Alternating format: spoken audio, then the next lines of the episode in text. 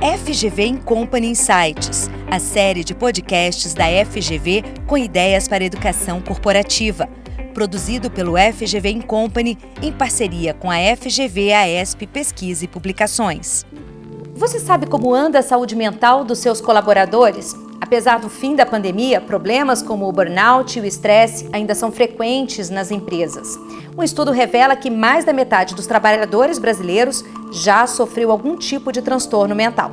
No episódio de hoje, vamos falar sobre saúde mental, produtividade e flexibilidade no trabalho e o que as organizações têm feito para resolver esse problema.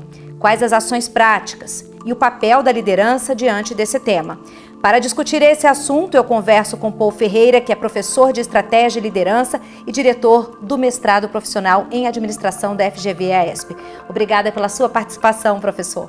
Eu é que agradeço o convite. A pandemia provocou grandes transformações no mercado de trabalho. Nesse novo contexto pós-pandemia, ainda existem questões importantes é, relacionadas à saúde mental. É, que questões são essas? Né? Quais os problemas mais frequentes? É assim, eu acho que eu diria que numa, na questão do mercado de trabalho, um, talvez um dos efeitos positivos é a oportunidade de repensar uh, talvez alguma coisa que muitas pessoas ou não sabiam ou tinham esquecido, é que saúde, na verdade, tem várias componentes. Tem uma componente física, tem uma componente mental e tem uma componente social.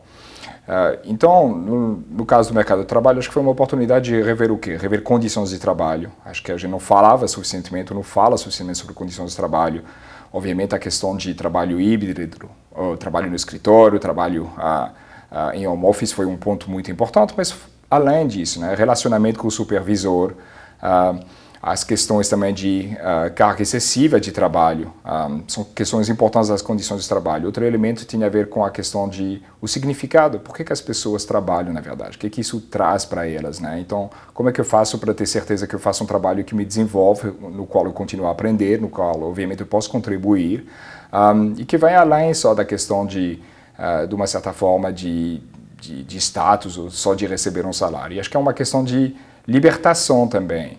Um, acho que eh, acho que foi um ponto importante também para as pessoas repensar qual é o papel do trabalho na minha vida de maneira geral, né? Como é que eu combino isso com oportunidades, lazeres, fazer outras coisas também que me permitem de ser um ser humano.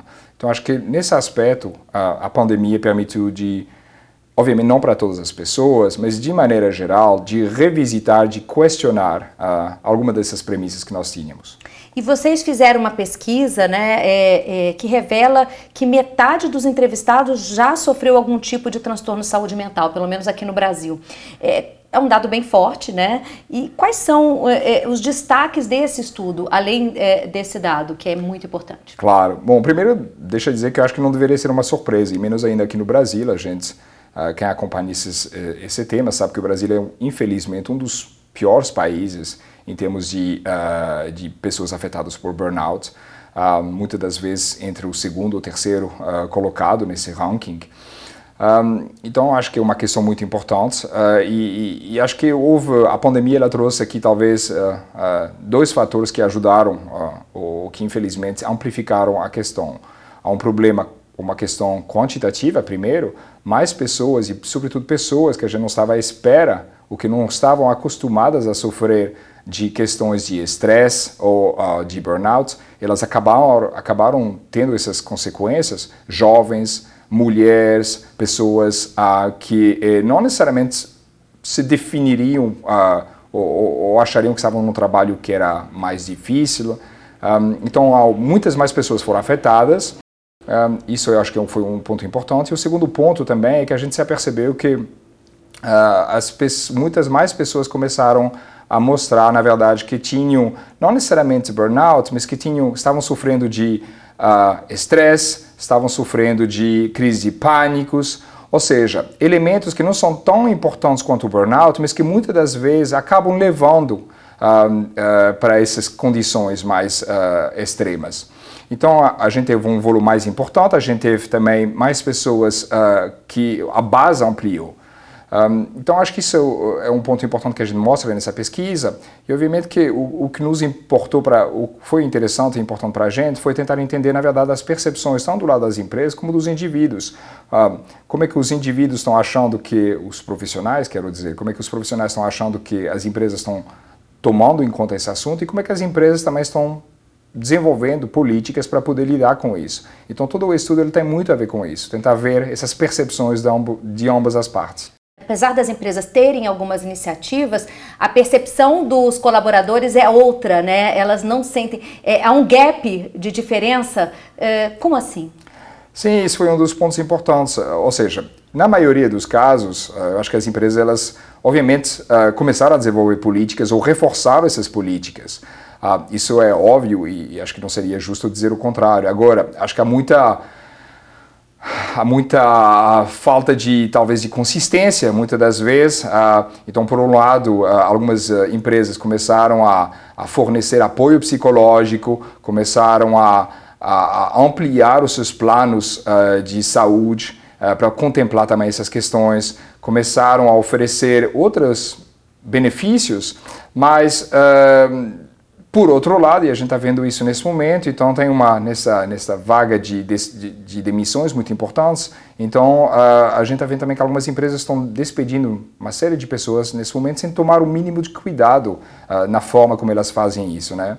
Acho que o, outros aspectos, né, nessa falta talvez de coerência de vez em quando, algumas empresas desenvolveram essas políticas de saúde mental, mas elas uh, de uma certa forma estão voltando a, a pedir aos funcionários para retornar para o escritório, sem pedir, uh, uh, sem questionar o quanto as pessoas querem realmente fazer isso. Então, acho que há um pouco desse descompasso. E a gente também viu esse descompasso no que você estava dizendo entre comunicação e implementação, onde muitas empresas, na verdade, comunicam benefícios e elas, na realidade, não são uh, não, não, são efetivos, então acho que isso é um problema, é o que a gente, em outros uh, campos, a gente chama de greenwashing, aqui a gente poderia falar de talvez saúde mental washing, ou seja, o facto que é, é, as empresas estão dizendo coisas que na verdade não acontecem. Isso tem muitos impactos negativos para as pessoas. Mas também, em algumas situações, as empresas estão oferecendo benefícios e os, os colaboradores não sabem desses benefícios que acaba também sendo ruim, na verdade. Que é um problema é um... de comunicação. Exatamente, que é um problema de comunicação e que tem desperdício né, nesses recursos que não são uh, infinitos. E tem uma questão aí, por exemplo, a empresa oferece ajuda psicológica, mas ela tem uma cobrança excessiva é, por um outro lado, então há um descompasso aí no que é a política de verdade da empresa e o benefício que ela está oferecendo. É isso? Sim, exatamente, porque mais uma vez acho que o, o, o ponto fundamental tem várias dimensões, mas as, o ponto fundamental é que para poder realmente cuidar do, do bem-estar dos colaboradores, nós precisamos, as empresas precisam rever a maneira de trabalhar, as formas de trabalhar. E acho que isso foi insuficientemente feito. E enquanto você não muda a maneira de trabalhar, você corre o risco de estar nessas inconsistências que você estava agora mencionando. Isso é o momento que a gente está passando agora, essa avaliação como um todo, né, depois da pandemia, ela está muito forte nas empresas, né? E eu queria saber é, como é que as empresas estão cuidando dessa saúde mental, né? Quais são as dimensões desses cuidados, os benefícios que elas estão oferecendo? Tá, de maneira geral, nós estruturamos em três dimensões. A primeira dimensão tem a ver com uh, benefícios diretamente ligados à saúde mental, então aconselhamento, uh, ter planos de saúde que eh, in, incorporam essas dimensões. Uh, no, no, durante a pandemia especificamente foi aconselhamento em termos de luto também para as pessoas que perderam familiares. Então, esses são os benefícios diretamente ligados. Teve uns benefícios mais ligados a questões financeiras. Obviamente, foi ajudar os colaboradores a ter a capacidade de poder trabalhar de maneira remoto, uh, remota, ou seja, através de, uh, de fornecer ou, ou, preparar o escritório de uma certa forma em casa. Uh, teve também auxílios em termos de subsídios de creche. em algumas situações, teve alguns empréstimos que foram dados diretamente das empresas para os próprios colaboradores. E tem, por fim, uma terceira dimensão que nós associamos à questão de uh, como é que as empresas continuaram o desenvolvimento profissional, uh, mesmo durante a pandemia, mesmo durante momentos de, uh, de incertezas em termos de negócio. Isso foi um ponto importante, porque eh, o facto de continuar a mostrar para os colaboradores que eles são importantes e que nós vamos apostar no desenvolvimento deles, nas carreiras deles, oferecendo treinamento. Então são essas três dimensões que nós vimos, diretamente ligadas à saúde mental, auxílio financeiros e aposta em desenvolvimento profissional. Professor, nesse sentido, né, qual que é o papel da liderança, né, e quais os caminhos para mudar esse cenário que a gente está passando? O papel da liderança é fundamental, porque eh, se a gente voltar ao, ao talvez ao, ao, core do que é liderança, liderança é, é fornecer o contexto para que as pessoas possam se desenvolver, ah, que elas possam mostrar todo o talento, todas as competências que elas têm. Então, uh, isso obviamente uh, passa para esse contexto, e esse contexto, mais uma vez, tem a ver com o que a gente estava dizendo no início, ou seja, as condições de trabalho, assegurar, na verdade, que uh, nós damos autonomia para as pessoas, elas puderem tomar decisões. As pessoas querem ver que elas estão em controle, que elas têm alguma capacidade de modificar, de, de contribuir realmente para o resultado. Então, o papel da liderança nesse aspecto é fundamental. Assegurar também, obviamente, que não há essas inconsistências que a gente estava falando. Né? Por um lado, a gente está tá, tá, tá dizendo que é, a empresa vai ter políticas de, uh, de benefícios e, ao mesmo tempo, a gente continua com as mesmas cargas de trabalho, com as mesmas exigências, com a mesma dificuldade, talvez, de avaliar as pessoas. Né? Então, uh, acho que esse papel é importante. Muitas das vezes, acho também que um, dos papéis da liderança é de ajudar também os próprios colaboradores a definir o que são fronteiras, o que é da responsabilidade do indivíduo, o que é da responsabilidade da organização e como os colaboradores eles podem encontrar um contexto para realmente contribuir da melhor forma para a organização. Agora, tem uma questão que é muito importante também, que é o benefício para a empresa, né? Por que, que vale a pena investir também na saúde dos colaboradores? Não só por um propósito, mas financeiramente isso também tem mudanças, tem é, questões de, de engajamento, né, de retenção de força de trabalho. É, fala um pouquinho sobre esses benefícios, professor. Quais são é, essas vantagens e esses benefícios para as empresas? Acho que isso é um ponto fundamental e acho que talvez se tivesse uma mensagem principal dessa pesquisa era essa, era de mudar essa visão do que é, saúde mental, na verdade, é para reduzir custos, uh, é uma visão muito de curto prazo, para uma visão de uh, saúde mental é um, um imperativo gerencial. Uh, é uma, não é mais um nice to have, é uma necessidade hoje em dia para as próprias empresas poderem ser mais competitivas. Por quê? Porque todos os estudos mostram que as pessoas mais engajadas, que as pessoas que eh, se sentem eh, sente uma, uma harmonia maior entre as competências que elas têm e os, as tarefas, os, o, o, as atividades que elas têm, elas são mais produtivas, né? Então todo uh, esse trabalho para fazer com que as pessoas tenham o melhor contexto para se desenvolver, obviamente que lá no final acaba tendo impacto positivo para as empresas em termos de competência, em termos de retenção. A gente sabe que há um custo muito grande da mudança uh, muito rápida, muito frequente dos colaboradores. Então, quanto mais as empresas são capazes de, de manter esses colaboradores, uh, de fazer com que esses colaboradores possam e tenham as condições de trabalhar, melhor. Inclusive, na nossa pesquisa, a gente tem uma um, um, último gráfico que mostra essa relação entre as pessoas que avaliam que a empresa está cuidando muito bem da saúde mental e o quanto essas, essas pessoas uh, acham que a empresa tem uh, um desempenho financeiro, nomeadamente, bastante bom. E é uma correlação muito alta.